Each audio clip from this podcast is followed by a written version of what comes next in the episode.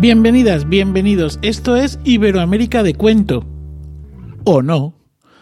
Permitidme la broma, porque desde Iberoamérica de Cuento queremos presentaros Ars Música. Y es que en Emilcar FM andamos este mes, este mes de marzo, en pleno Feed Drop 2022. ¿Y qué es eso? Es un evento de intercambio de capítulos entre los podcasts de la red de Emilcar FM. Iberoamérica de Cuentos se enorgullece en presentarte un capítulo de Arts Música, que, como diría el querido y añorado Antonio Rodríguez de Las Heras, se trata de un artefacto sonoro y digital. Un artefacto mmm, sobre motetes, madrigales, maestros de capilla, juglares, ministrales, coros y más. Esto es lo que nos cuentan los amigos de Ars Música, un podcast donde se habla de música antigua, presentado por Emilcar, Diego Ujaldón, José Miguel Morales y Manuel Soler Tenorio. El capítulo elegido, el capítulo que, que os presentamos en el día de hoy, es el número 24, el último. Trata sobre las cantatas navideñas de Bach y podéis maridar perfectamente este capítulo como si fuera una especie de bonus con el capítulo que desde Iberoamérica de cuento dedicamos a los cuentos navideños. Nada más. Que lo disfrutes.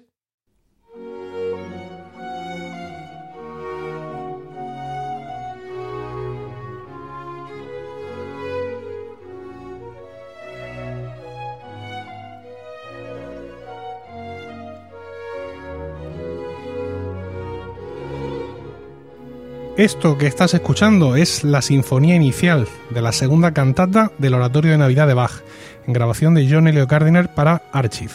Como toda la música que vas a escuchar en este podcast, este corte aparece en aplicación del uso justo legítimo, recogido en la legislación internacional en general y en la europea en particular. Esto es Ars Música, de Emilcar FM en su capítulo 24 del 30 de diciembre de 2021. Yo soy Emilcar y esto es un podcast sobre motetes, madrigales, maestros de capilla, juglares, ministriles, coros, en definitiva, un podcast donde vamos a hablar de música antigua. No somos el podcast más regular en publicación, no ríais, pero nuestra voluntad es inquebrantable y tratamos siempre de aportar algo interesante cuando publicamos algún capítulo. En la misma mesa, más o menos separados, ventanas abiertas, mascarillas intermitentes, tengo a mis compañeros. José Miguel Morales, buenas tardes. Muy buenas tardes, Emilcar. Diego Ujaldón, buenas tardes. Hola, buenas tardes. Yo Me ha salido un gallo. Sí, sí. Y nuestro anfitrión en el día de hoy, Manuel Soler Tenorio, buenas tardes. Hola, Emilio. En un año especialmente poco productivo, ¿no? Para este podcast, Ah. por- por- porque hemos grabado hasta este momento, hemos grabado un capítulo. Sí. Eh, el espíritu navideño ha sido el responsable de unirnos de nuevo. Eh, pero no solo ese espíritu, que para alguno de nosotros es eh, vacuo y, y- y sin sentido, sino también la figura de Johann Sebastian Bach, el maestro de maestros, que en su amplio catálogo de cantatas dejó para nosotros algunas propias de la Navidad. Hemos elegido una cada uno para proceder a su presentación y comentario. Aquella famosa máxima que decía Bach es el único Dios y Gardiner su profeta, Sí, sí. que no es mía. No, ¿De quién es, Emilio? Mía, mía, es mía, Ah, es mía. Sí, sí. A ver, he de decir que todas estas cosas son cosas que se dicen de joven, ¿no? Ah. Uno siempre tiene la, la- la necesidad en la juventud principalmente de coger banderas y enalborarlas. Exactamente. Y después de, de pasar muchos años y de que mucha gente grabe muchas cosas, incluido Gardiner, que se ha pegado una panzada a grabar cantatas espectacular, Sin duda. Eh, me sigue gustando mucho sus interpretaciones, pero reconozco que hay otras, hay otro, hay otros autores que con su misma pulcritud de mm, toma de audio de ingeniero holandés en iglesia tal, también consiguen interpretaciones carnosas.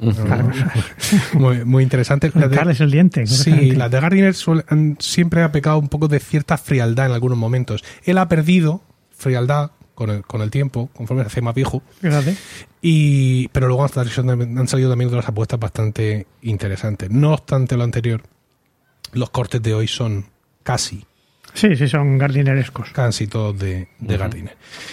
Si no tenéis nada más que decir, Luego nos tienes que comentar Sí. esas versiones carnosas que te gustan tanto. vale, vale.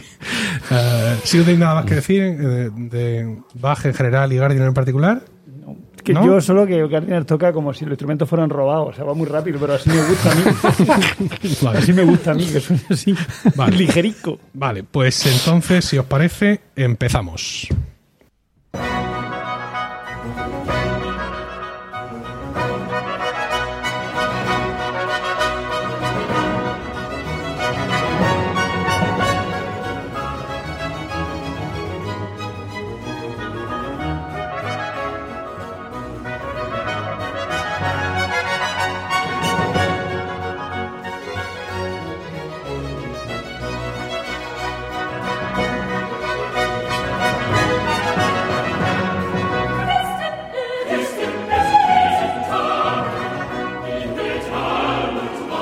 Diego, Diego nos va a hablar de la cantata 63 Christen et set diesen Tag, cuyo comienzo acabáis de escuchar en versión precisamente de John Elliot Gardiner para Archive Production. Así que eh, adelante, Diego. Creo que lo estoy pronunciando fatal y en tres idiomas distintos. Sería Archive, ¿no? Eh, En alemán, ¿cómo lo diríamos? En, alemán, en alemán Archiv. sería Archiv. Ar- Archive. Archiv, pero no creo que sea alemán eso. No, No, no Bueno, suena nada en Yo no lo he escuchado nunca como Argif. Yo no lo he escuchado nunca. Más Ah. que cuando nos los hemos dicho los unos a los otros. Ah, es verdad. Vale. Archie. Ah, Vale, Archie. sí, perdón, bien. Diego. Sí, sí. Bueno, pues. Bájate la mascarilla, que te toca a Ah, ti. A ver, bien, correcto. Eh, bueno. Eh, mm, se escribió la cantata en Weimar en 1713 para el día de Navidad, o sea, para el 25. En, en la en Lieberfraukirchen en Halle fue es para la que se para en la, la iglesia a la que estaba destinada. Eh, ¿Dónde, dónde, dónde? La Liebenfrauenkirche ¿De dónde? de Halle, Ah, de Halle. Liebenfrauen. no. donde nació. ¿Sabéis quién nació en Halle? No. Händel. Händel nació en Halle. Oh. Que está al lado, al lado de Leipzig. Está muy cerquita. Pero bueno, Vamos a ir bajando del volumen. datos que voy dando. Por favor. Bueno, posteriormente lo interpretó de nuevo en su primera Navidad como Thomas Cantoa en Leipzig en el 25 de diciembre del 700 1723, ¿vale? Eh, como hemos dicho, la compuso posiblemente en su estancia en Weimar hacia 1713 para el día de Navidad y se trata de la cantata de Bach más antigua que se conserva para Navidad. Ahí, ahí lo dejo. Bien, el texto mm, trata sobre, está cogido, por ejemplo, de la epístola a Tito, la misericordia de Dios se ha manifestado, el libro de Isaías, porque un niño nos ha nacido, Mm, es un geboren. No, no, eh, del Evangelio según San Lucas, eh, en la parte de la Natividad de Jesús, de la Natividad de Jesús y la Anunciación de los Pastores, el canto de los ángeles. Lucas 2, 1, versículo 1 al 14. Vale, el poeta escribió un texto organizado con simetría en tono recitativo, enmarcado por dos dúos. Esto es, la- digamos, la estructura. De, todas formas, vamos a dejarla para después la estructura. Vale. El- posiblemente el texto fuera obra del pastor mm, primarius de, la, de dicha iglesia, de la iglesia de la Frauen Lobkirche, creo que he dicho, que ya no me acuerdo, me tengo que ir para arriba para ver si es eso. Lieben Lieben es la, la- la- nuestra amada señora, ¿no? Sí, O sea, sí, efectivamente. Bueno, eh, que se llama el hombre Johann Michael Heinrichus, que también escribió los libretes y para otras cantatas de Bach que sin duda fueron escritas para Halle. Eh, ¿Qué hacía Bach en Halle? Pues pidió, solicitó entrar como organista allí, eh, ya que em, para sustituir a Friedrich Wilhelm Sa- Sahoff, el hombre. Y como pilló entonces la obra que hizo para, pues para demostrar lo bueno que era, pues fue esta. Eh, por lo tanto, mm, le puso mucho, mm, una instrumentación muy, muy, muy carnosa, como diría mi hijo, ¿vale? Es una, es una entrevista de trabajo, ¿no? La cantata, Sí, efectivamente.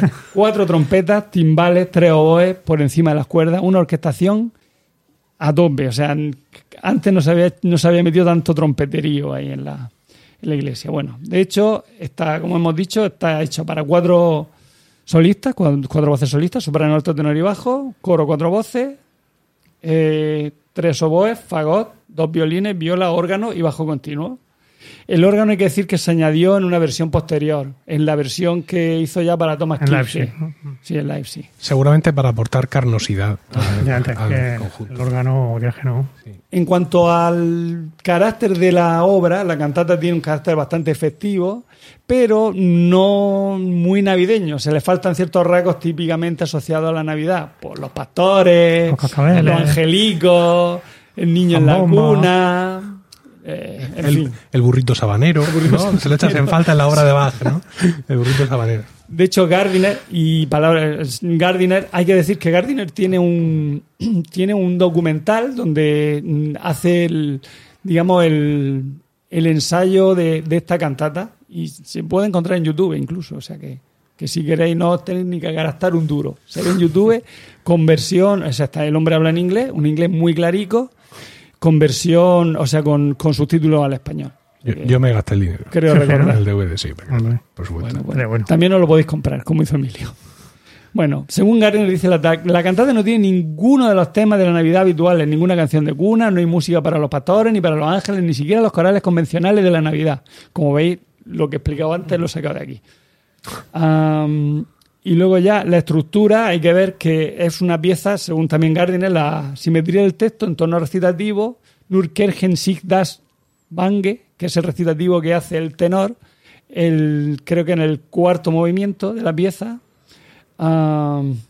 eh, digamos que es, eh, es el eje que vertebra de manera que sí que, que hemos dicho una simetría sobre por encima del primer coro, último coro, eh, recitativo, que es el segundo movimiento, séptimo movimiento recitativo, ah, tercer movimiento aria, Aria, sexto movimiento aria y el eh, y el quinto recitativo y el cuarto es el dúo. el dúo. efectivamente. Hay, hay un, Bueno. hay un coro final. Sí. Sí, Vale. eso es lo, lo que es una de las características que no acaba con un son siete movimientos y no termina con un Coral. coral, sino que termina con un coro. Y si queréis voy a analizarlo un poco por encima. como era su primera cantata navideña. no, Claro. está- lo puede analizar. Bueno, el primer coro, Christian Erzen diesen Tag, em- eh, empieza con toda la orquesta, como hemos escuchado, haciendo un ritornelo con la frase contra. mm, eh, tan tiro, tiro, tin, tin, ton, ton. Vale, ese ritornelo vais. Es que suena así. Sí, sí, no. está clarísimo. ¿Vale? Eh, dice el texto, dice Christian Arsen diesen Tag y metal un Marmolsteine. Cristiano graba este día en metal y mármol. ¿Vale? Entonces, suena, canta el coro de manera contrapuntística este texto, luego vuelve el ritornelo de la orquesta, tan, y entra la parte B. Todas las piezas tienen eh, la estructura de área de capo, A, B, A.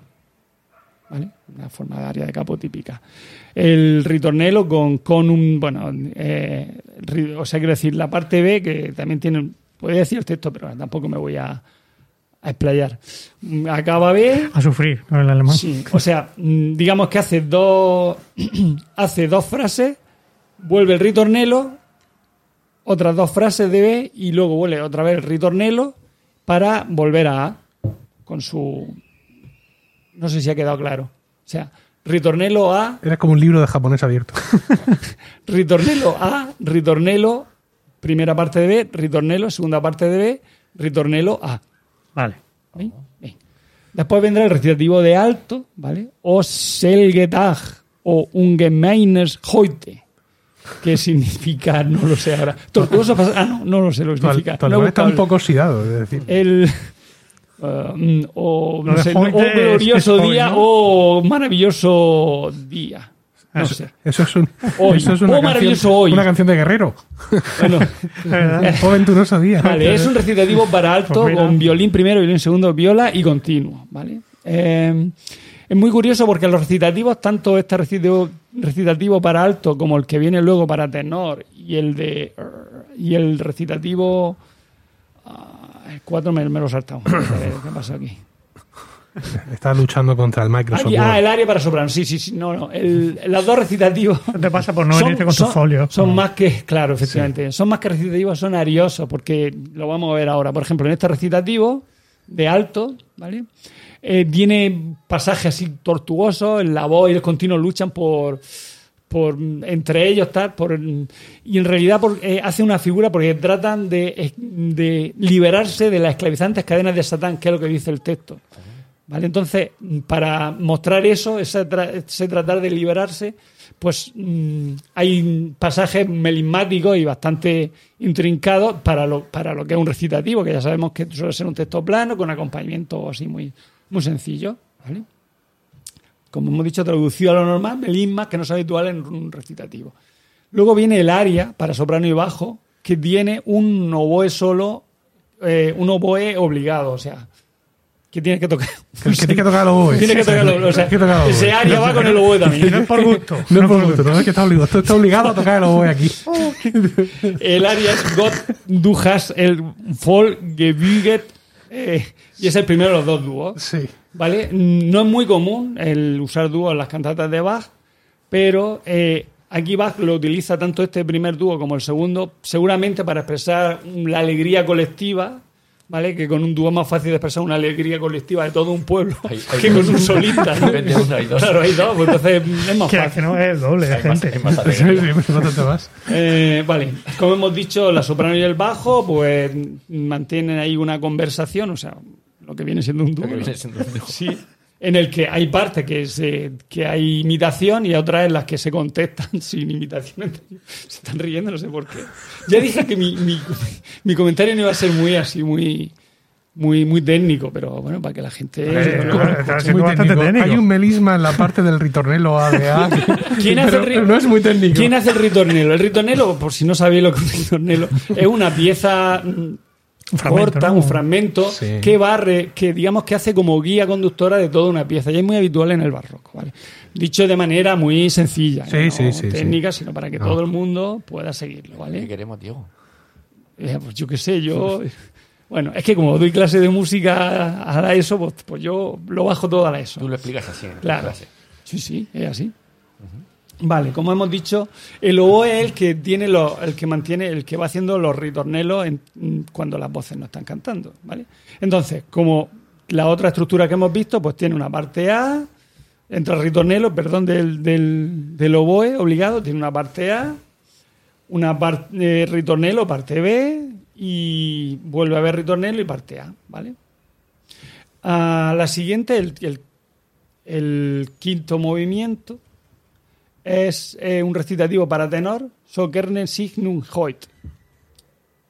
Eh, pues un recitativo tal. mm, Pero había dos dúos, ¿no? ¿Has dicho? sí, el tercer, el dúo que viene ahora, que es un dúo entre alto y tenor. El otro era entre soprano y bajo y este alto y Ah, tenor. vale. Y en medio hay un recitativo. Sí, Ah, vale. un recitativo de tenor. De tenor. Mm. Que es el que a partir de él se genera Se genera la simetría. la simetría. Es que había Me entendido que falta eran los algo. dos dúos los que estaban en medio. Porque te vas para arriba otra vez. No, porque es que aquí me falta algo. Ah, sí, vale, ya está. Venga, seguimos. que se- vale, el recitativo que hemos dicho que hace de, De eje de simetría. de eje de simetría. Luego viene el aria, ¿vale? Para alto y tenor, con violín primero, violín segundo, eh, viola y continuo, que se llama Ruf und Flecht der Himmel an. Es un. eh, bueno, en la Wikipedia ponía que era un minueto. Al fin y al cabo, yo, no, yo estaba ahí tratando de buscar el minueto, dónde estaba, de minueto y trillo, pero. pf, No sencillamente, no, no. Sencillamente es una forma de aria de capo normal. De toda la vida. De toda la vida, no hay así grandes. Y luego viene el recitativo de bajo, ¿vale? Ah, es curioso que, este- bueno, el recitativo anterior que he hablado, el de tenor, mm, como hemos dicho, también parece un arioso porque el uso de, pues en- eh, por, por el uso que tiene de, de un violonchelo, por ejemplo, cuando aparece la palabra lob, es de, de creo que es león y tal, o sea, hay, digamos que, que marca mucho el texto, o sea, el recitativo lo que hace, mm, eh, remarca, o sea, el instrumento, los instrumentos remarcan mucho el texto y en este caso el violonchelo trata de mostrar el rugido del león cuando aparece la palabra león y tal y trata de eh, entonces lo cual lo convierte un poco en arioso, o sea, mm, digamos que vuelven a haber melismas no propios de un recitativo, es más, se repite se repite una frase que en un recitativo no se suelen repetir frases. Pues no, pues una frase completa se hace una vez y se vuelve a hacer otra segunda vez de manera un tanto melismática, ¿vale? Bueno, eh, por último viene el recitativo de bajo y el coro final, Hochexauch in Garden an, con trompet, con las cuatro trompetas, ahí, con to- con- ahí vuelve toda la artillería, con las cuatro trompetas, los timbales, el oboe del prim- los tres oboes, fagón, los violines, la viola y el continuo. Hay que decir que el, el área de tenor, a mí me ha parecido, perdón, el área de tenor, el, el área de alto y tenor, o sea, el, el dúo de alto y tenor, es muy, muy similar al, al- Recuerda un poco al primer coro, al, al coro Archen. Bueno, Erzet Dissentag. ese, efectivamente. Eh, Es muy, digamos que tiene el- ese uso de miolia, ese uso de tan tirorirorin, tin, ton, tin, tirorin. De- ese- recuerda mucho, es muy. muy Juguetón. Sí. Eh, como, bueno, y luego tenemos el coro final. Este coro final no es, es un poco más eh, potente, un poco más pesado, un poco más Solemne, solemne. Solemne. Solemne, solemne. Como hemos dicho, en lugar del habitual coral de cierre, eh, la cantata esta termina con un coro, ¿vale?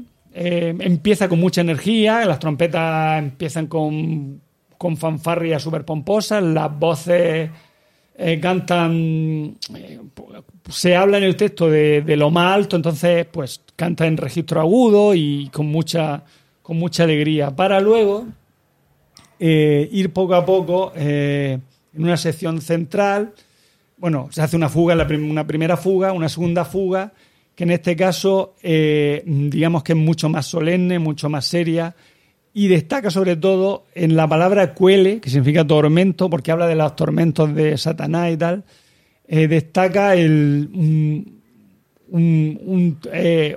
un trino colectivo que hace todo el coro, bastante complicado, eh, que un, eh, un musicólogo que se llama Min Shan lo describe como un pasaje de extraordinaria intensidad. El tempo se ralentiza, la armonía pasa a ser trágica y cromática, y el sentimiento de profunda melancolía ante la sola idea del abrazo de Satán. ¿vale? Eh, esa sería la parte B, ¿vale? Está más solemne, para luego volver al área de capo. En realidad la forma esta es muy curiosa, es la forma de este coro porque es A, B, A, B y luego vuelve a repetirse A. O sea.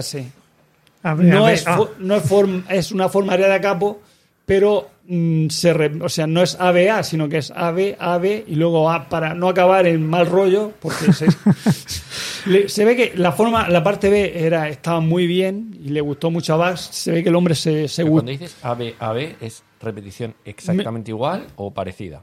Bueno, AB, a, a prima, claro. Ah, vale, vale. Quiero decir, me refiero, yo estoy hablando de las melodías, mm, claro, con El su tipo, adorno ¿no? y tal, el- el pero de- es para diferenciar la melodía. La melodía A, la melodía B, que luego, claro, vendrá con su adorno y con su tal. A, B, A, B, y luego acaba en A, con el ritornelo final de toda la orquesta, para que acabar en lo más grande. La- Pero eso es bastante habitual. las B son homofónicas. Quiero decir, el, el rondó también va haciendo A, B, A, C, A y suele acabar en A.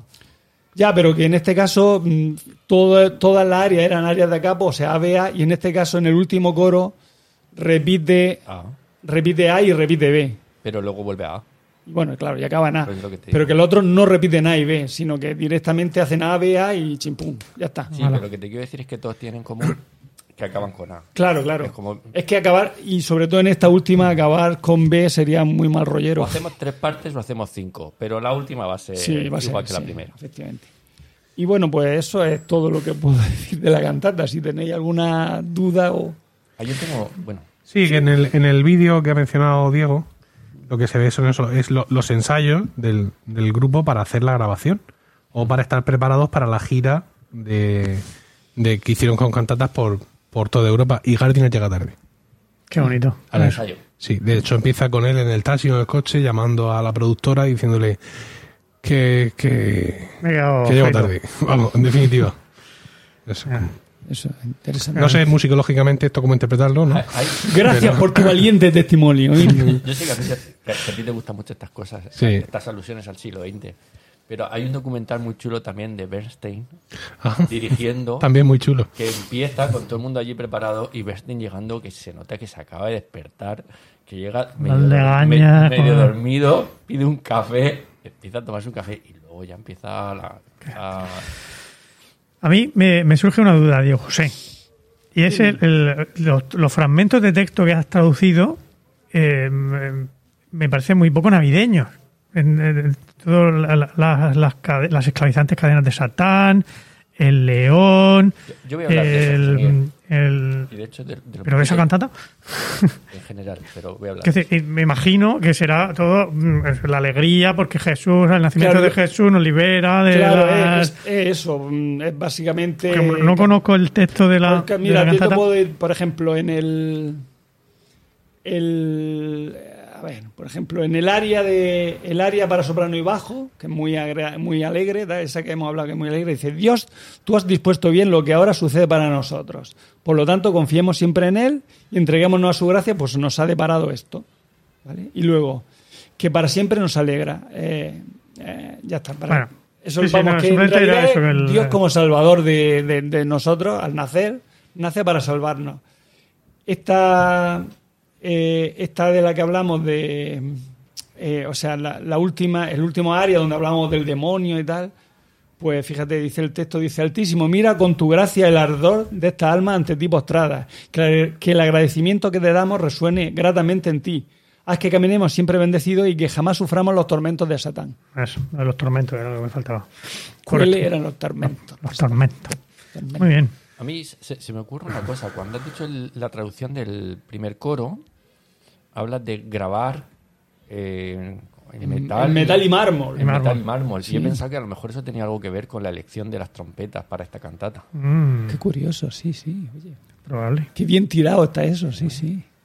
Porque no había de mármol, que si no. ¿Cómo se nota que tú eres musicólogo y yo un simple optione?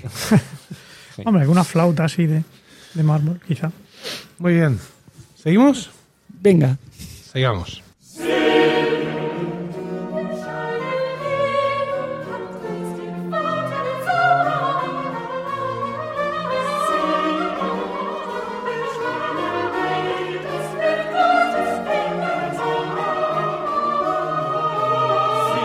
Manuel nos va a hablar de la cantata 64, Sie het welch ein Liebe, cuyo comienzo acabáis de escuchar en versión, una vez más, de John Elliot Gardiner para Archive Production. Adelante, Manuel.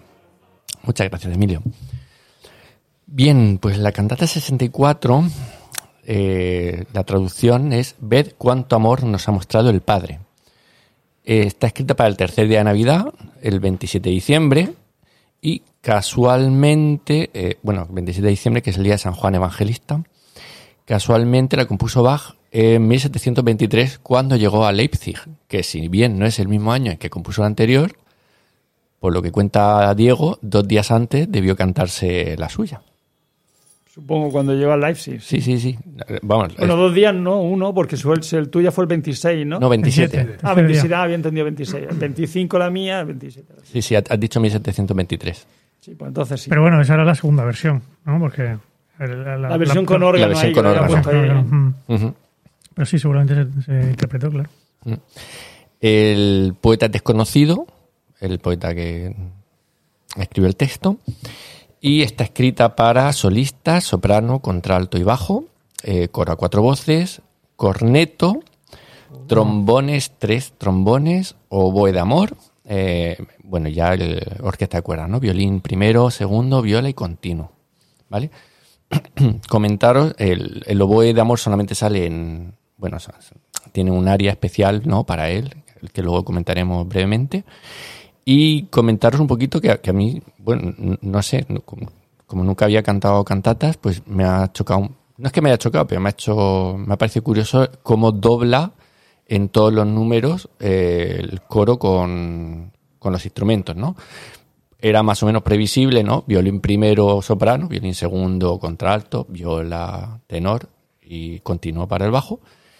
Y dobla con el cor- corneto eh, soprano y cada uno de los tres trombones el resto de voces. ¿no? Entonces, pues este, esta orquestación le confiere a la a la cantata un peso, bueno, ya lo habéis escuchado, bastante potente. Eh, te- comentaba, José Miguel, porque de, las cosas más, más interesantes que he descubierto yo eh, investigando un poquito sobre esto, es, es, es esa, esa reflexión sobre el carácter, ¿no? O sea, yo escucho esta cantata y no pienso en Navidad. No sé si os habéis No, fijado. desde luego la sonoridad del, del primer coro no es. La sonoridad no, navideña. no- no es para nada, ¿no? Es un, el primer coro es, es un motete, ¿no? Una fuga en modo menor. De hecho, la elegí por eso, pero muy navideño no suena. Y eh, leí eh, que el poeta desconocido alude solo en forma general a las lecturas y hace hincapié en que el ser amado por Dios, en el modo en que muestra Navidad, el creyente no tiene que preocuparse ya por el mundo, ¿no?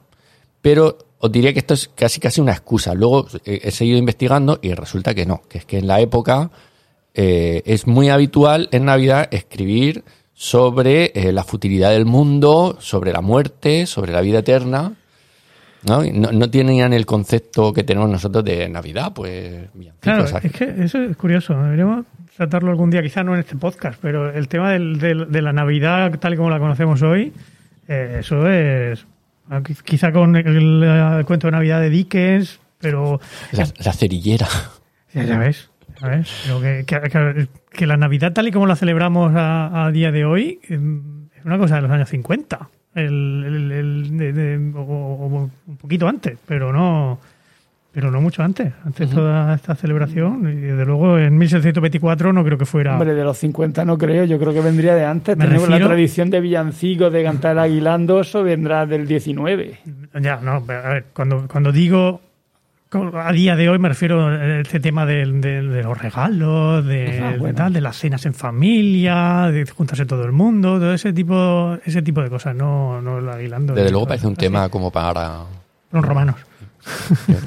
Quizás sí. Yo creo que sí. Pero vamos, que lo de Diego no, no es excepcional. Quiero decir que, que en la mía también, que, que no es que, que es que la, de hecho la cantata de Diego a mí me ha parecido más navideña incluso que la mía. Eh, y bueno, pues nada, Y desde luego la sonoridad de la suya sí que es más sí. como ahora, en fin. Y nada, pues comentar un poquito la estructura y los distintos números, ¿no? El primero, que es el que hemos escuchado, que es un coro, un motete brutal con una fuga en modo menor, ¿no? Al más puro estilo, los motetes de Bach. Y luego, ah, bueno, comentar que, que hay tres, esto es bastante inusual en las cantatas de Bach, parece ser. Hay tres corales en todos los corales que, que no hizo para la de Diego, se lo guardo para la mía. Y hizo tres corales, ¿no? Entonces empezó, empieza con un coro, un coral, un recitativo para alto, que también me ha, recordado mucho lo que ha dicho Diego, porque en este recitativo el órgano no para de hacer escalas para arriba y escalas para abajo. ¿no? Estoy viendo la traducción que empieza con Vete, mundo, guárdate lo tuyo. No quiero ni pretendo nada de ti. A lo mejor ese, esas escalas simbolizan eso. Lo digo porque el, tema del simbolismo, eh, tanto en la de Diego como en la mía, es bastante habitual. Luego viene un, breve coral, ¿no? digamos, cerrando ese, ese después del recitativo. Y luego ya vendría el área de soprano. El área de soprano, hay- hay dos áreas que son, hay, hay tres números principales en, en esta cantata. El coro inicial y luego dos áreas. Esta primera de soprano tiene de particular también la, un violín solista que pues, no para de hacer también mucho, ah, mucho virtuosismo, ¿no? Que, es muy movido, con una figuración bastante rápida. Y se suele atribuir también a un simbolismo con respecto al texto. Lo que el mundo encierra como el humo se desvanecerá, pero lo que Jesús me da y lo que mi alma anhela permanecerá firme para siempre. ¿no? Entonces parece ser que el violín simboliza el humo, eh, la tierra, el- lo futil de, de la existencia terrena que, que se mueve mucho, pero que luego, pues, Queda en nada. se queda en nada. Luego vendría un recitativo para abajo. Ah, y aquí quería yo saber vuestra opinión, porque, a ver, com- comparando con vuestras cantatas. En, en- en mi cantata, el recitativo es para una voz y el aria es para una voz distinta. Y yo estoy muy acostumbrado al Mesías, que es el recitativo y la cantata post- y la aria posterior la hacen la misma voz. Te sirve para ir vocalizando, ¿no? Para En mi cantar el caso aria no vale porque no hay área, hay dúo. Ya.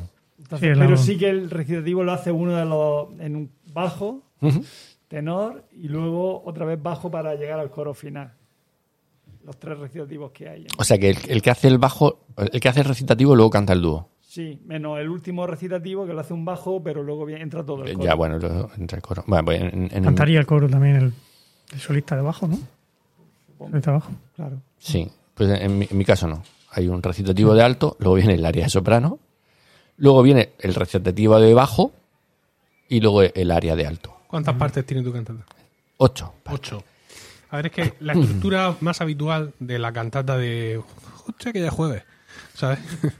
Eh, tiene, tiene seis partes. Es decir, el coro, cuatro intervenciones de solistas, porque tengo cuatro solistas, y el coral final.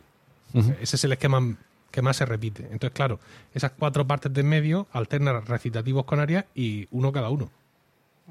Mi, can- mi cantata, por ejemplo, ahora lo, lo veréis si tiene ese esquema más, más tradicional. Las vuestras están un poco más Bueno, a ver, adornadas. no, no- no se sale mucho, simplemente que después del recitativo hay un pequeño coral, pero vamos, que eso, eso no llegará ni a 15 segundos. Los, los corales que, le habían, que no tenía de, de Sí, las sí. nuestras, claro. Sobraban. La mía sí, ¿eh? La mía es recitativo de tenor, área de tenor. Lo que quiero decir es que pa- parece que, que- que ocho partes son muchas, pero que realmente de las ocho hay tres que, que pasan en plis plas.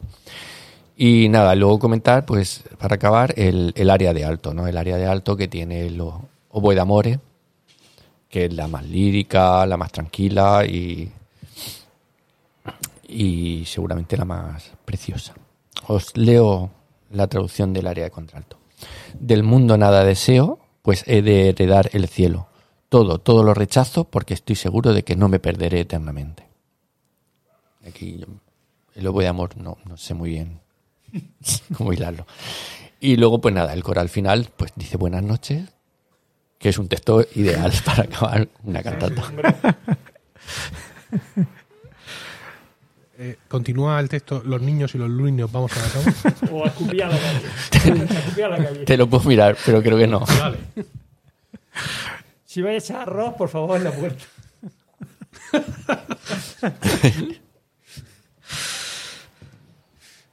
Muy bien, pues vamos, vamos, que tengo las cantatas, las tengo calientes. Hace cantica, ¿no? Vamos a seguir, ¿vale? Venga.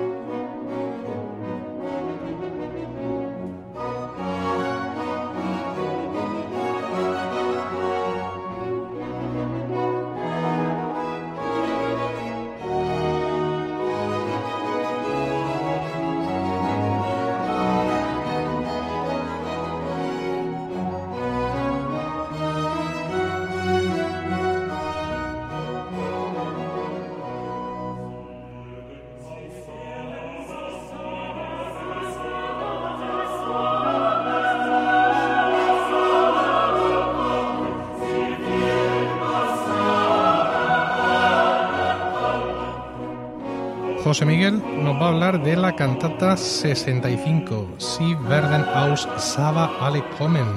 Jawohl. Comienzo, ¿qué? Jawohl. Ya voy. Cuyo comienzo acabáis de escuchar en versión de Masaki Suzuki para BIS. Adelante, José Miguel. Sí, he, sido yo el, el que se ha salido de, del jardinerato, del jardín, en este caso. Pero bueno, tampoco es una interpretación muy demasiado Radical. radical, ¿no? Podría afirmarla perfectamente. Sí, Suzuki es colega. Suzuki es de, es de la Peña. ¿no? De hecho, últimamente, eh, para ver un vídeo, para verlo en vídeo, una interpretación, estuve buscando en, en YouTube y hay una de una interpretación de la Bach Society de, de Holanda que, que, bueno que es bastante más eh, bastante más, más rápida, más más eh, más fuerte, ¿no? Lo- lo- los las trompas que se ven al principio son suenan con mucha más más crudeza. eh.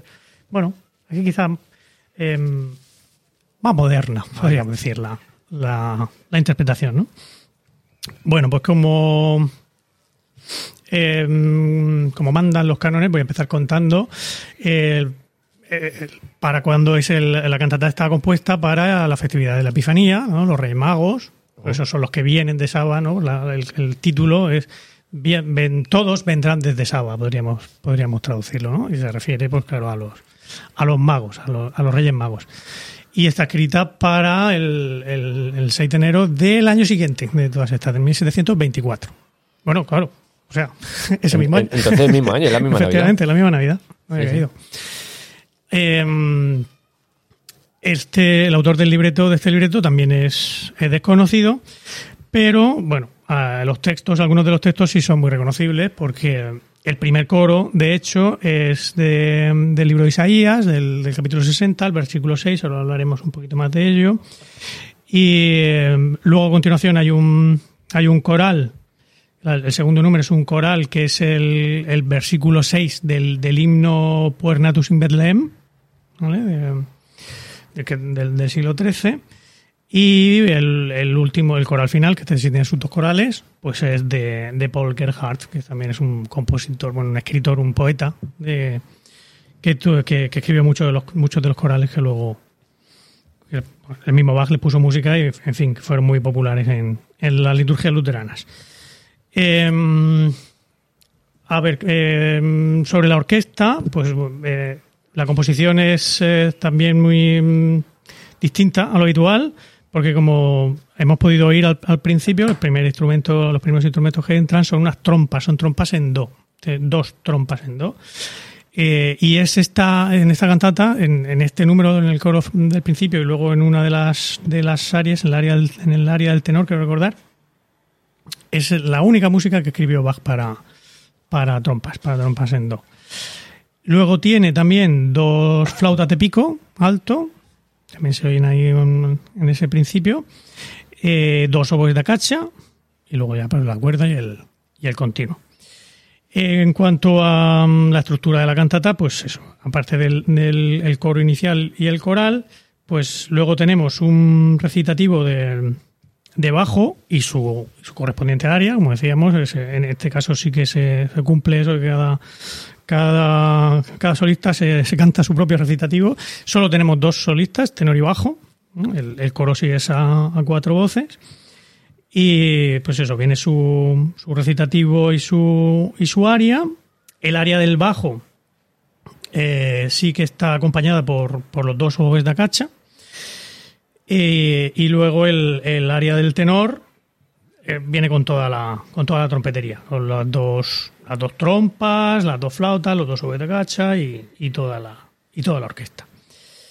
Em, cosas que os quería yo contar de, de esto. Es curioso, muy curioso, el, el principio, el, el coro inicial está escrito en 12 por 8. Una, un compás un poco raro, ¿no? Como, la, el, como el coro inicial de la cantada 198, Last Fürstin. Ah, sí, está 12 por 8. Sí. ese. No sé si te acuerdas cuando lo cantamos en el curso de Aroca, eh, Martin Schmidt eh, Marcaba la corchea. mar- sí, o sea, marcaba, eh, subdividía cada, cada tiempo porque, claro, era un compás muy era un compás muy amplio. Había algunos momentos en los que sí, pero él a- subdividía para. Había que había para momentos que tenía que. Claro, para la articulación de la orquesta, sobre todo, y luego, claro, cuando estábamos el coro más perdidos que también necesitábamos ir con la uña ahí a las semigarras bateas Ya ves. para encajarlo todo. Pues, pues eso. eh, según eh, un, tal Whitaker, no sé si te sonará un, un musicólogo inglés de finales del 19, primeros del, del 20. Bueno, tampoco es. No el famoso compositor. No, No. Whitaker no, este es Whitaker con dos T. Ah, vale, En vale. el caso cuando yo buscaba en Google Whitaker me salía el otro, muchas veces, pero. Bueno, pues según él. Bueno, no, espérate, no, no, no lo voy a contar lo que decía, porque primero os tengo que explicar, primero os tengo que explicar lo que dice el texto del, del, del primer coro. ¿eh? Eso que decíamos que, que habla del es el, el capítulo, del capítulo 60 del libro de Isaías, el versículo 6, pero el coro empieza diciendo la segunda parte del versículo, que es eso de que de, mm, eh, todos los de Saba llegan trayendo oro e incienso. Muy raro, a Isaías no hilo tan fino, el oro y el incienso. Eh, y proclaman las alabanzas del Señor. Eso dice la segunda parte del versículo. Y dices tú, mira, eh, Isaías, el tío, acertó en, en su profecía. Vinieron esta gente a traerle el incienso. Pero, menos mal que acertó solo en la segunda parte y no acertó en la primera parte del versículo. Porque lo que dice la primera parte del versículo es: Te cubrirá una multitud de camellos, dromedarios de Madián y de Efa. Eso dice el señor Isaías. Menos mal que ahí no. Ahí no, no, no, no, acertó, porque si no, el pobre chiquillo. Eh, el caso es que eh, dice este hombre, Whitaker, por eso no lo podía contar antes, que ese 12 por 8 del principio y, esa- y esas dos trompas pues podrían significar los camellos, aunque no lo quieran poner en, en palabras para no ponernos a hablar de camellos, estas cosas, pero sí que a modo de, del artista que pinta el, el, el paisaje de la, del- de, la escena que quiere interpretar, ¿no? Pues esa- esas trompas y, eso, y ese 12 por 8 vendría a representar los, los camellos que, que iban a cubrir a... Todo. Sí. Ah, El 12 por 8 por un lado y las trompas por otro. Sí, todo. sí. Este tipo Sí. de, de- de intervenciones de, de la retórica de la música, Sí. que yo también he hecho varias, Claro. muchas veces luego te imaginas que se las dices al compositor, ¿no? Y que- Sí, sí. ¿Yo ¿No? qué? ¿Qué- qué? ¿No? Imagínate a Bach, no, porque los camellos, ¿qué camellos? ¿Qué, qué me estás hablando de camello? No, si esto a mí me, me dio, el, me dio el libreto Hans, el de, el de la barbería. que, tío, escribe fino. Una cosa, una cosa. Ya ves, seguramente. Hombre, a ver, A ver, hay cosas que sí. yo que- creo que lo del 12 por 8 Algo eh, significa. Algo significa. Sí. Mm. A lo mejor no son los camellos, Algo pero tira el agua cuando la bendicen. tú no coges, baja y, "Oh, pues hoy voy a coger 12 por 8 porque me he Sí. levantado por ahí. Porque es que es francamente is- inusual. Pero la ¿no? instrumentación y los solistas también son muy accidentales, generalmente. Yo estoy seguro que es que la soprano y la alto que habían cantado lo de Manuel se fueron a pasar los reyes en casa de su suegra. Seguramente. Entonces se quedó solo y dijo, espérate, esto le cambio yo la clave y salimos por patas. Lo que me extraña mucho, de corazón te lo digo, es que le caiga al pobre tenor encima toda la que le cae. Sí, sí, sí, instrumentos. sí. Es una lástima ¿no? que, que no, que no podamos poner un, un trocito porque tampoco es tan... A ver, es que son trompas naturales, ¿vale? Eh, Quizá en esta, en esta interpretación, bueno, sí, eh, que- estamos acostumbrados a pensar en trompas y pensamos en las trompas con sus pistones y sus cosas, y no es lo mismo, ¿no? No, no, no suena tan... Pues fíjate que es yo- más camello, no elefante. Puestos a escuchar, yo me he quedado con mucha curiosidad sobre el bajo con los dos oboes. Los dos obedecitos Eso también de tiene que ser bastante particular, ¿no? Pues escucha, la cantata esta te la escucha en un momento. Sí, sí, Matt son Green 15 minuticos. Tarda Sí, sí. 14.35 en hacerla. Es muy es cortita. Esta- A mí me encanta, ¿eh? Yo no, no la había escuchado antes, me, me puse a escucharla porque, porque era de Reyes y digo, mira, esta es la mía. Y la verdad es que es preciosa, ¿eh? se ha convertido en, en música de cabecera, en, en mi caso. En cualquier caso, fijaos también que ese año fue el año que llegó a Leipzig. Entonces estamos un poco como con, con Diego. O sea, es como, me acaban de contratar aquí, Tengo que... estamos en Navidad, ese momento de... Estoy a prueba todavía, no han pasado seis meses. Sacar aquí mi artillería pesada y hacer las mejores cantatas. Sí, lo que me llama la atención también es que, claro, ahora que vemos que es todo de la misma Navidad, oye, pues sí que tenía instrumentos a, a su disposición, ¿eh? Porque eh, las trompas por un lado, los de cacha, el oboe de amor, el- la- no sé, que tenía Cuatro trompetas. la trompeta que, que- que él elegía, que no era así tan, tan a ver lo que a ver lo que tengo hoy, ¿no? Lo mismo lo contrataba, ¿no? O sea, no sé. No estaba ahí todo siempre, sino que para una No, semana me imagino, claro, claro, concreta, me imagino que sí. oye tú, el que toca el oboe, ¿Cómo te viene esto? ¿cómo te viene? Bueno, eh, que- quería aclarar que eh, en realidad lo, lo de los camellos y o sea, no, no es que Isaías previera que iban a cubrir al niño de camellos, sino que el, el capítulo 60 es un canto a Jerusalén. ¿Vale? En realidad, o sea, lo que, la que se iba a cubrir de camellos y de dromedarios fantásticos era la ciudad de Jerusalén, no ahí el pesebre que se llegara de, de toda esa gente. Con lo cual también el oro y, la, y el incienso iban para, Para todo. Era para Jerusalén completa, Era ¿no? la comuna, para la comuna completa. ¿no? Pero bueno, aquí ya sabéis que en cuanto la cosa consiste en, en decir que las profecías han acertado, las interpretaciones se dejan a, a la fantasía un poco. Eh, ¿Qué otra cosa curiosa sobre la letra? Eh, me llama la atención el, el- por el, en, el ale- en alemán, eh, incienso se dice Weihrauch. Y cuando Navidad, ¿sabéis todos qué es? Weihnacht. Weihnacht, ¿no? la noche, Weihnacht, pues eh, incienso es Wei, el mismo prefijo que significa votivo, ¿no? Rauch, que es humo, humo, Oh. el humo votivo. Curioso. Pues tengo aquí para ti lo que tú quieras poner. Ole, pues, pues si quieres ponme el principio de, ponme el principio del, del área del tenor. ¿Que el área es el movimiento cuál? Eh, te lo digo seguro, el 6. El Nimm mir dir zu eigen hin. Ya, pero es que todo eso yo no lo veo, así que yo le voy a dar y voy a rezar Por- porque sea eso. Debería de ser el Vale. 6, sí. Si no- Venga, vamos allá.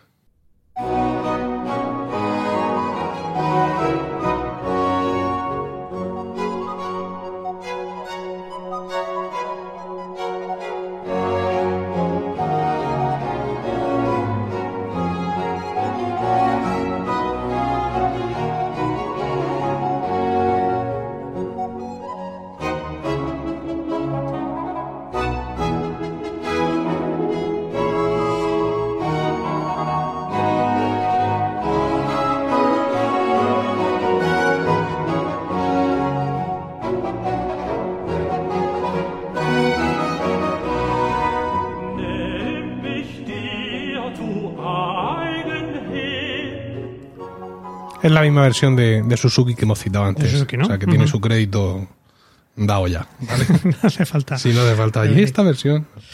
Pues sí, pues veis ahí se podía escuchar perfectamente toda la, toda la trompetería y la oboería.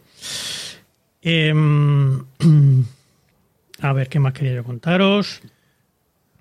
Sí, el, el coral, que, que decía yo, es el, el segundo coral, que, que el texto está sacado del, del Puer Natus in Bethlehem, lo que dice mm, lo que dice en, latín ese, ese versículo eh, eh, obviamente el coral está en alemán pero en, latín dice reyes de Saba veniunt aleluya aurum tus et mirra et mirram offerunt aleluya ¿vale?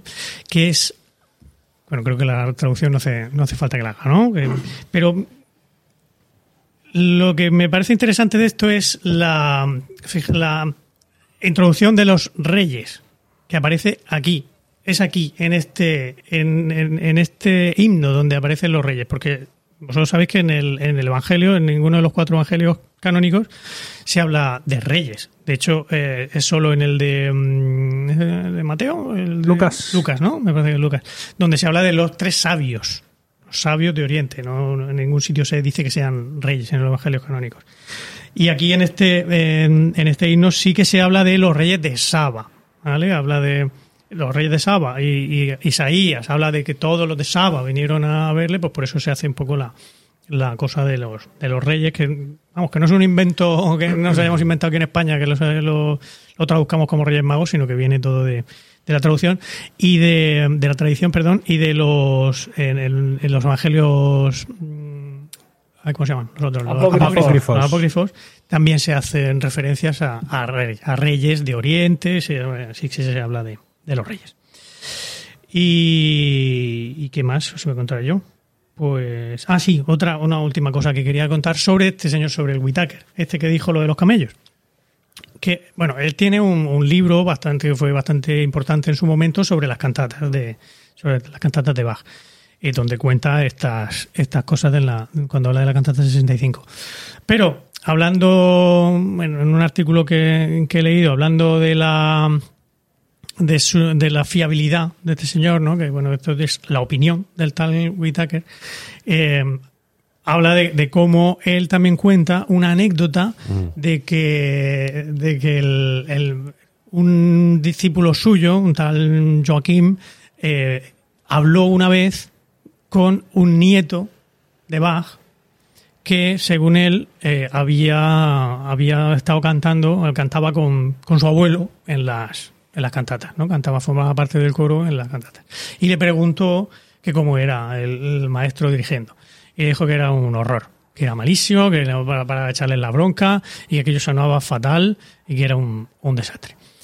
Eh, y, y luego pues acaban contando como que, eh, que, que esta es eh, mentira, es absolutamente falso porque es imposible, ¿no? Si tú haces, echas cuenta de las de las, las fechas, para empezar, el primer nieto de Bach eh, nació en 1745, a cinco años de, de morirse eh, Johann Sebastian, y en fin, era un poco complicado que, que con esa edad estuviera, estuviera cantando. ¿no? Y, y para poder haber hablado con el tal, con el discípulo del, del este, pues tenía que, muchos tener, años. tenía que tener más de, más de 100 años, ¿no? Y que luego, en fin, hay muchas otras eh, fuentes que nos dicen que, que no tiene, que, que es completamente falso, que, ¿no? que las- Hombre, todo lo del final del 19 suena muy a, a eso. No, no es el único que se inventa cosas por esa. Por, por cierto, sobre el primer nieto de Bach, hay una película que se llama Mein Name ist Bach, Ah, sí. ¿vale? que habla de cómo mm, Johann Sebastian va a la corte de Federico II de Prusia, donde está Carfili Emanuel, para, mm, para bautizar a su, a, su- a su nieto, ¿vale? Con Johann Christoph, creo que era su- el que le iba acompañando a Bach, y donde se habla sobre el arte de la fuga, cómo, se, cómo se inventa el... No, no, el arte de la fuga, no, perdón, la ofrenda musical. La ofrenda musical. Me he confundido. Y este, es curioso, es una película curiosa. Mm. Además sale un Bach muy mundano, ¿no? Sí, con el sí. vino y con... Está bien, interesante. Pues nada, pues eso es todo lo que yo os quería contar sobre esta cantata. Muy bien, muchas gracias. Pues eh, seguimos.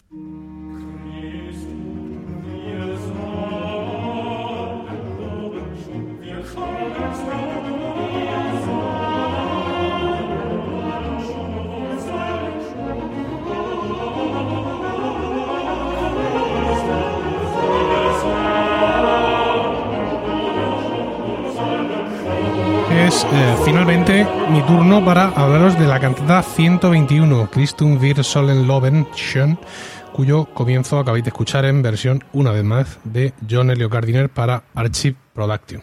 Se trata de una cantata para el segundo día de Navidad. Esto es el 26 de diciembre y está compuesta en el muy prolífico año de 1724. Mm, Esto me llama la atención viendo las cantatas que habéis elegido vosotros eh, y me he ido al oratorio de Navidad, que está compuesto, como todos sabemos, por seis partes que no dejan de ser seis cantatas, que están eh, destinadas a, a los distintos días de Navidad. Pero tiene, tiene un único número de, de, de WW, sí. ¿no? Eh, entonces, lo que vemos es que las, las partes del oratorio de Navidad son para el 25 de diciembre, el día de Navidad, para el 26 de diciembre, para el 27 de diciembre, para la circuncisión de Cristo, 1 de enero, para el domingo después de Año Nuevo, cuando caiga, eh, aunque por ahí ponía 2 de enero y a 2 de enero el año que sea. Lo Ah. mismo fue 2 de enero, el- en el año que él la compuso, ¿vale? Y para la celebración de la Epifanía, que es el 6 de enero. Y no he tenido tiempo, porque vaya una semana que llevo, de comprobar si todas las cantatas navideñas caen aquí. Ah, Es decir, esos días, si ¿no? todas las cantatas navideñas están compuestas para alguno de estos seis días, que es una cosa que podemos encargar a los oyentes, venga. ¿vale? que se detengan, seguro que mañana no hacen el huevo para la cena de Navidad, o que no va a cena de, noche, de Nochevieja. Nosotros estamos grabando esto el día 30, porque lo mismo no- ni hay cena de Nochevieja, ¿no? Porque están rodeados de, de- de diversas variantes y de, Pues mira, ya y de tiene- todo tipo de test. de- Ya tiene algo que hacer. Sí, efectivamente. No, me quedo aquí y mientras no empieza lo de martes y 13, sigue habiendo martes y 13. No. No, no. Vale. Bueno, pues eso sería una cosa curiosa de ver. Ya digo, no me he dado tiempo a hacerlo, pero me ha llamado, Pero seguramente sí, ¿no? me ha llamado la atención. Suena. Suena, días- suena seis- plausible. Seis días de Navidad parece. Sí, parece que está bien, ¿no? Eh, A mí lo que me ha llamado la atención, perdona que te interrumpa, Sí, sí. es lo de la circuncisión. Sí. La circuncisión no era la fiesta de la circuncisión, no es el 2 de febrero, la Candelaria, cuando aquello del, del que van al templo Sí. y cómo era aquello que decía el viejo aquel. Sí, pero eso es la presentación en el templo. Lo presentan para, para eso, ¿no? No. Ah, ¿no? Ya está crecido. ¿No ves que se escapa y hace por allí Ah, y se da una vuelta y luego está enseñándole a los ancianos que no sabéis usar el, el TikTok? Ah, Tal. vale, vale, vale. Eso ya era mayor, ya no se Ah. circuncida un niño mayor. Sí. Eso era otra cosa, claro. Se le circuncida de pequeño. No, no, pero no era tan mayor. Pero si lo. Si- presentación. Suficiente como para andar si se y les, hablar. si se les escapó y habló con. No, estás tú, está- la presentación es cuando se les escapó y los pillaron luego enseñando a los maestros. Enseñando. Que es lo que, era aquello que Seis dice años tendría. El viejo aquel que dice, ahora ya me puedo morir, que ya lo he visto todo. Sí, pues ¿Cómo seis años. Sí, el- sí, sé quién dices. Ah, Pues tenía cuatro o tres. ah, yo pensaba que era un bebé. Poco.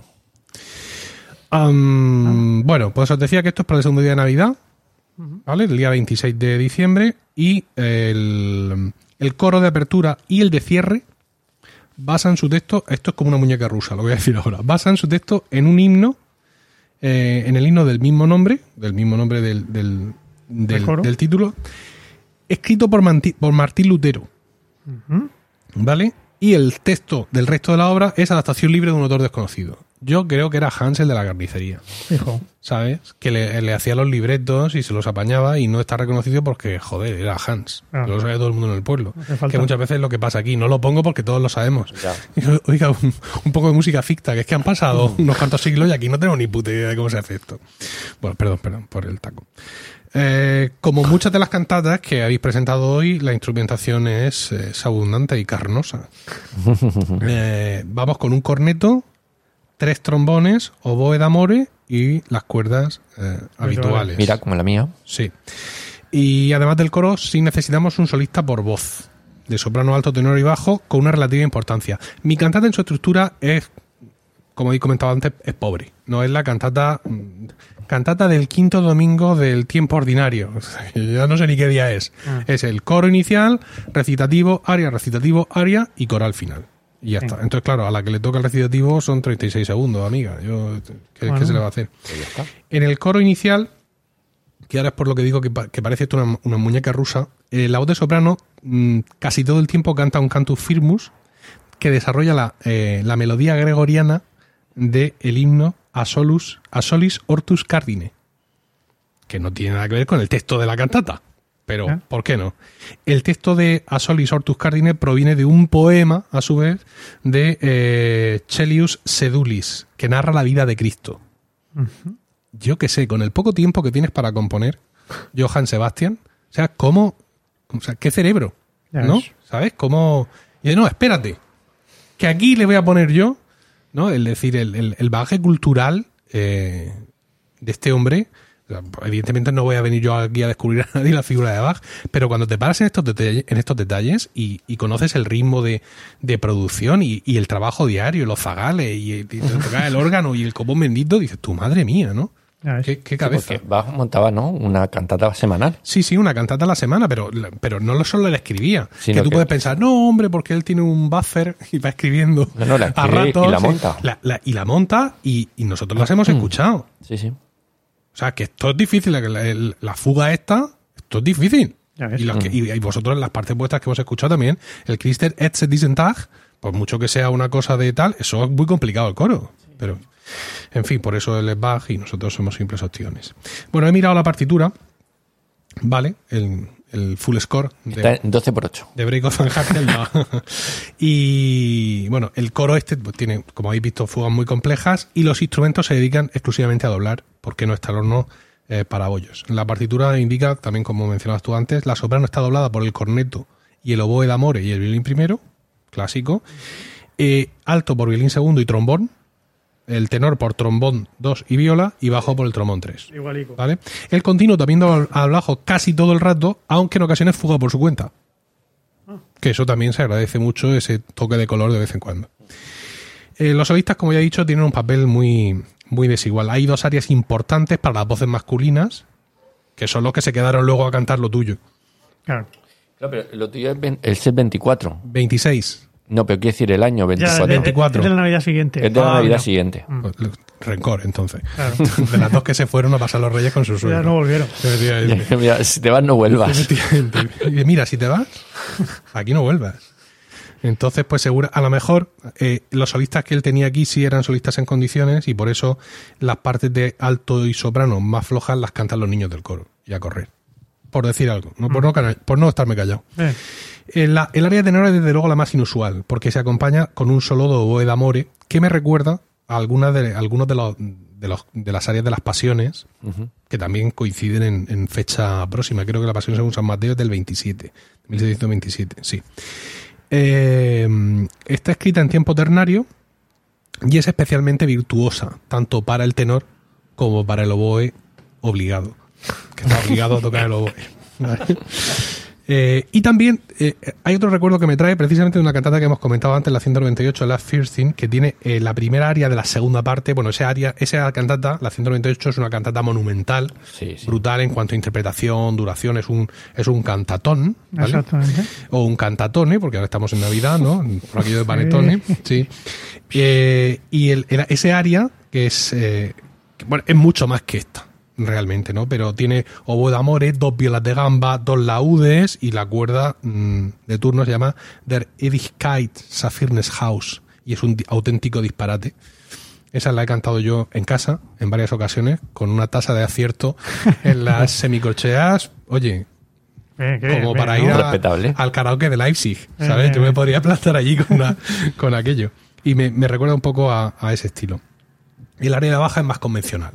Es una cosa acompañada de cuerdas, pero el texto, sin embargo, sí es muy chocante. Dice Johannes eh, Freudenvolles Springen, ¿vale? Que eh, junto con, con la fuga del bajo, imitando todo esto, nos ilustra muy visiblemente qué es lo que significa el texto, que son los saltos de Juan el Bautista en el vientre de Isabel ante la visita de María. Ah, ¿Vale? bueno. ¿Os acordáis de todo aquello? María va a visitar a su Sí, prima, sí, sí. magnifica mi alma al Señor, tal, tal, tal, y la otra dice, ¡ay! Se da una patada, ¿vale? Porque es que es San Juan que dice, coño, eh, el Mesías, ¿vale? Que por cierto, en la película se armó el Belén. Esto está fatalmente explicado. La película está muy chula, incluso desde el punto de vista doctrinal y tal, te hace un papel en las familias católicas, pero cuando empieza la peli, mm, empieza la peli María yéndose a casarse con José. Mm, Y va con ella su prima Isabel con el bebé en brazos. mm. Y dice, uy, menos mal que has venido porque nos ha sido de mucha ayuda. Y yo pienso que esto no era así. Que cuando María va a visitar a Isabel ya estaba eh, en, en cinta. Ya estaba, ¿no? ¿O cómo fue aquello? También deberes para los oyentes. Sí, sí, sí. Esto lo hemos discutido en casa, pero no hemos ido para coger la Biblia. También hay que decirlo. Pero bueno. Pero yo, yo creo recordar que María ya estaba eh, embarazada O sea, no anunciada, que una mala tarde la tiene cualquiera, sino ya embarazada cuando va a visitar a su prima. Pero bueno, en la anunciación. Y, y dice, claro, dice que, que Juan se regocija de, de notar que, que el Mesías está en el vientre de María. Y en Se armó en Belén eh, vemos a, a Isabel con el niño en brazos y a María le acaban de hacer la anunciación esa noche. O sea que el niño ya estaba crecido. Ya. Muy mal se armó el Belén. ya, sí, no, no, no Es puede- no decir, puede La peli está bien en general, pero este punto aquí están fallando. Ay, no. También es cierto que luego hay animales que hablan, con lo cual... Bueno, ya. Pero es una película de dibujos animados. No he visto. ¿No has visto Se armó el Belén? debe- debería verla. Debes ver Salmo el Belén. Pese a Yo que tampoco. tenga algún punto Sí, de algún punto, aunque haya algún punto te- teológicamente, teológicamente discutible. discutible, pero sí, sí, tiene, tiene su gracia. vale. Ya me he perdido. Pues sí, eso. El, el texto del, del área es eso, es precisamente, os lo voy a leer, que lo tengo aquí. Dice, eh, eh, el alegre salto de Juan te reconoció ya, Jesús mío. Con el brazo Oh. de la fe que te sostiene, corazón mío, aléjate del mundo y al pesebre acude fervoroso. Mi texto sí es un poco más happy. Sí. Desde el principio al final, ¿eh? El principio, el, el coro inicial, a Cristo debemos alabar, hijo de la pura Virgen María, en tanto ilumine el amable sol y hasta los confines del mundo. O sea, también un, un poco rollo evangélico. Y el coro al final, bueno, por medio dice más cosas. está- eh, bueno, eh, por medio que antes echábamos de menos a los pastores. Pero ¿cómo te veré en el pesebre? Mi corazón suspira y con temblorosos y silentes labios te rindo su homenaje de agradecimiento. Esto es una cosa en condiciones. Sí. No el, el rollo Sí, no, no, el, el texto que yo, en la mía no he entrado mucho a hablar del, del texto, era todo bastante efectivo, ¿eh? Y todo, Ajá. buen rollo. Bueno, eh, en el coral fi- final, como os he dicho, volvemos a usar la melodía gregoriana de Asolis Ortus Cardine y eh, es un coral que es homofónico hasta el final, como ocurre en muchos, muchos corales, y al final pues el coro se desata un poco en ciertos movimientos imitativos para resolver por todo lo alto, ¿no? Con el texto Ineviscait, no sea, hasta la eternidad, que es como acaba el texto ahí. To- todo este repaso me ha recordado mucho eh, la época en la que, en la que os dirigía. Nosotros hemos hecho una sola cantata de Bach, ¿no? La 150 Nachdirger. Y ahora, claro, esto se ve de otra forma, pero en su momento para mí el hacer o querer hacer cantatas de Bach era una auténtica pesadilla. Porque queríamos, punto uno. Y punto dos, porque no había manera de encontrar una que nos encajara. Es decir, un coro amateur que quiere hacer una cantata de Bach busca dos cosas. Uno, cantar. Claro, Cantar un poco. sí. ¿sabes? No llegar allí, mm, dejarse los hígados haciendo una fuga del demonio y Ya. luego tirarse tres cuartos de hora Ya. viendo cómo los solistas cantan y luego aparecer al final para cantar un, Un coral, coral, un minuto. Eso es lo primero. Y lo segundo, eh, que los instrumentos existan en el mundo actual. ¿Vale? También era Pero tú empezabas, complicadillo. ¡uy, esta que chule! De pronto, dos violas de gamba, un corneto d'amore medio da cacha, una flauta que tenía su primo. Y yo, hombre, por favor. ¿No? Y entonces, claro, muchas de estas cosas son, son muy inaccesibles. Por eso no me extraña que en el día a día muchos coros, eh, coros am- amateur, pero coros con ciertas aspiraciones, se cogen su organista eh, y un instrumento para hacer el obligado y a correr, porque aquí lo que se trata es de difundir la música. Me voy a poner yo a buscar. Bueno, lo tuyo, trompas en C. Trampas en Venga, oiga, por favor. Oboe obligado. Bueno, tampoco es tan obligado. Efectivamente. No, no, es verdad. Mira, el órgano, un órgano, ver, un órgano con papel. Obligado. ¿qué? Y luego un violín que toca la parte del oboe y toca la parte del violín. Y todo lo que está. haga falta. Y ya está, a correr, porque si no es que, es que no hay manera. Claro, Suzuki, Gardiner, estos tiran con posta vera. Hombre, no, claro, es otro nivel. Eh, Es otra cosa completamente distinta. No, hemos ido al, al luthier de no sé dónde y nos ha hecho a medida una flauta en mi, como la que usó en su momento. Luego no la hemos vuelto a usar la flauta en mi, pero de momento la tenemos aquí. Y nada. Vamos a- al único flautista que toca la Sí, flauta sí, en mi. sí, porque tiene seis, porque tiene seis dedos en una mano en concreto y entonces lo puede hacer. Sí, sí.